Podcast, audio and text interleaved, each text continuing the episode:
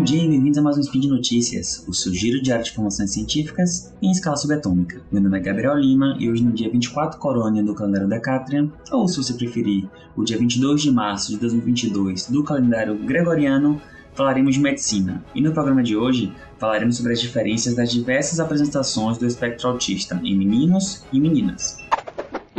Speed Notícias.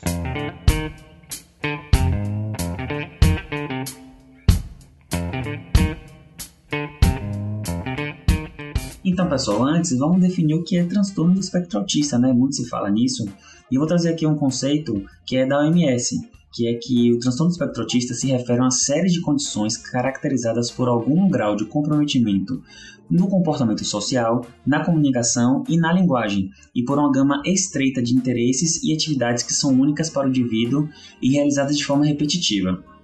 O diagnóstico de autismo ele é quatro vezes mais comum em homens do que em mulheres. E isso nos faz pensar Será que estamos perdendo o time no diagnóstico em mulheres? Se esse for o caso, podemos estar perdendo oportunidades únicas para melhorar o funcionamento diário e qualidade de vida desses pacientes.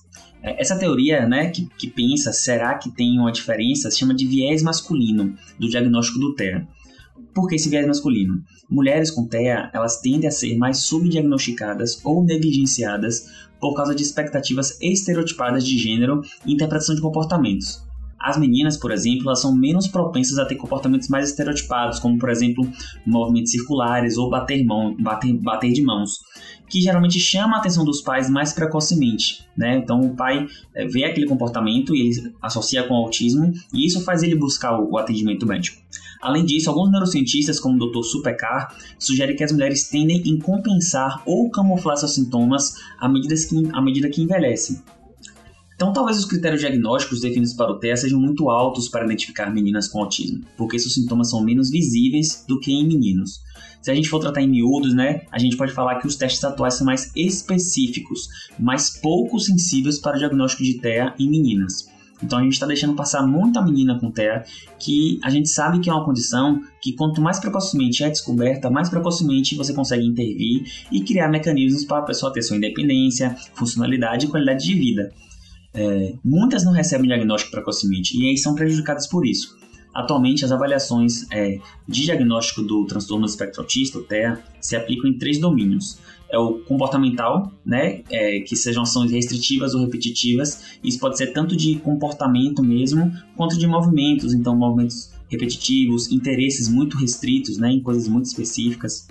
Interação social prejudicada, é, aqui a gente tem um traço mais comum é a dificuldade no olhar, né, então o, o paciente com TEA, geralmente ele tem dificuldade para poder olhar no olho, encarar a pessoa.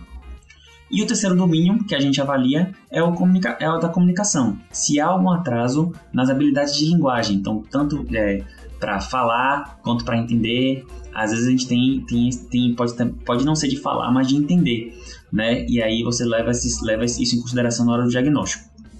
E aí com isso, alguns cientistas começaram a levantar a hipótese: será que o TEA ser quatro vezes mais diagnosticado em, menino, em meninos significa que ele é quatro vezes mais prevalente na população masculina? Porque são coisas diferentes, né? Diagnosticar não significa prevalência. Prevalência é o total que a gente tem. Só que a gente pode estar subdiagnosticando casos em meninas que fazem parecer que os casos de meninas são mais prevalentes do que eles realmente são. É, e aí, para tentar ajudar nessa investigação, alguns é, autores como eu citei aqui o, o. PK e colaboradores, investigaram através de ressonância magnética funcional do crânio e deep learning para poder fazer avaliação dessas imagens o funcionamento do cérebro de centenas de meninos e meninas, neurotípicos ou não. Então, o algoritmo desse estudo que saiu no Jornal Britânico de Psiquiatria, ele conseguiu distinguir com 86% de precisão os cérebros de meninos e de meninas com transtorno do espectro autista. É, então, assim, isso mostra pra gente que existe uma diferença funcional e estrutural que a gente consegue medir né, nesses dois cérebros. E uma outra coisa interessante é que, embora ele conseguiu distinguir consistentemente entre cérebros de meninos e meninas neuroatípicos, ele não conseguiu fazer a diferença entre os cérebros de homens e mulheres que eram neurotípicos. É, com isso, os autores pleteiam que as diferenças de gênero na organização funcional do cérebro no TEA não são as mesmas que as diferenças normativas de gênero, as diferenças que a gente encontra naturalmente entre os gêneros. Em meninas com TEA, os padrões cerebrais mais parecidos com os padrões dos meninos tendiam a ter sintomas motores mais graves. É, Entre as crianças com TEA, as meninas tinham padrões de conectividade diferente dos meninos em vários centros cerebrais, incluindo o sistema de atenção motora, de linguagem e visoespacial. O estudo também encontrou diferenças de gêneros em regiões que não eram preditivas de qualquer comportamento.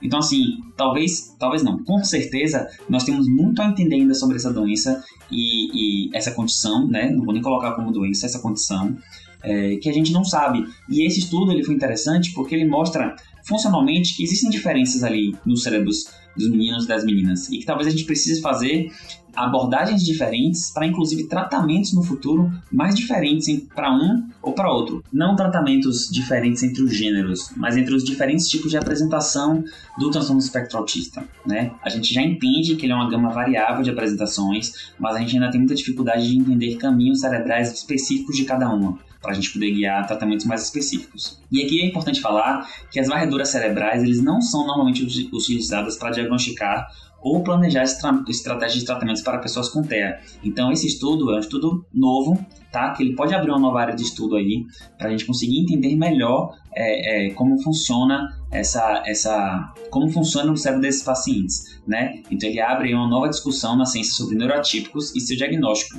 E no futuro, quem sabe, ele pode trazer novo ferramental para tratamentos mais específicos e guiados para diferentes tipos de necessidade de cada paciente. Bom, pessoal, por hoje é só. Lembrando que os links comentados, tá? Tanto do artigo é, que saiu na New England quanto do artigo original, eu deixei no post. Aproveita que você entrou lá para ler, deixa lá também seu comentário, seu elogio, sua, sua crítica, sua declaração de amor, deixa lá seu salve, tá certo?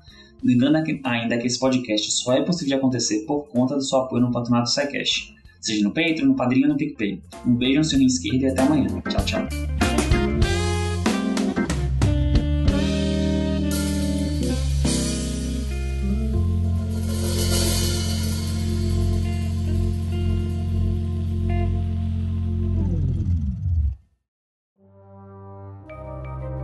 Este programa foi produzido por Mentes Deviantes. deviante.com.br.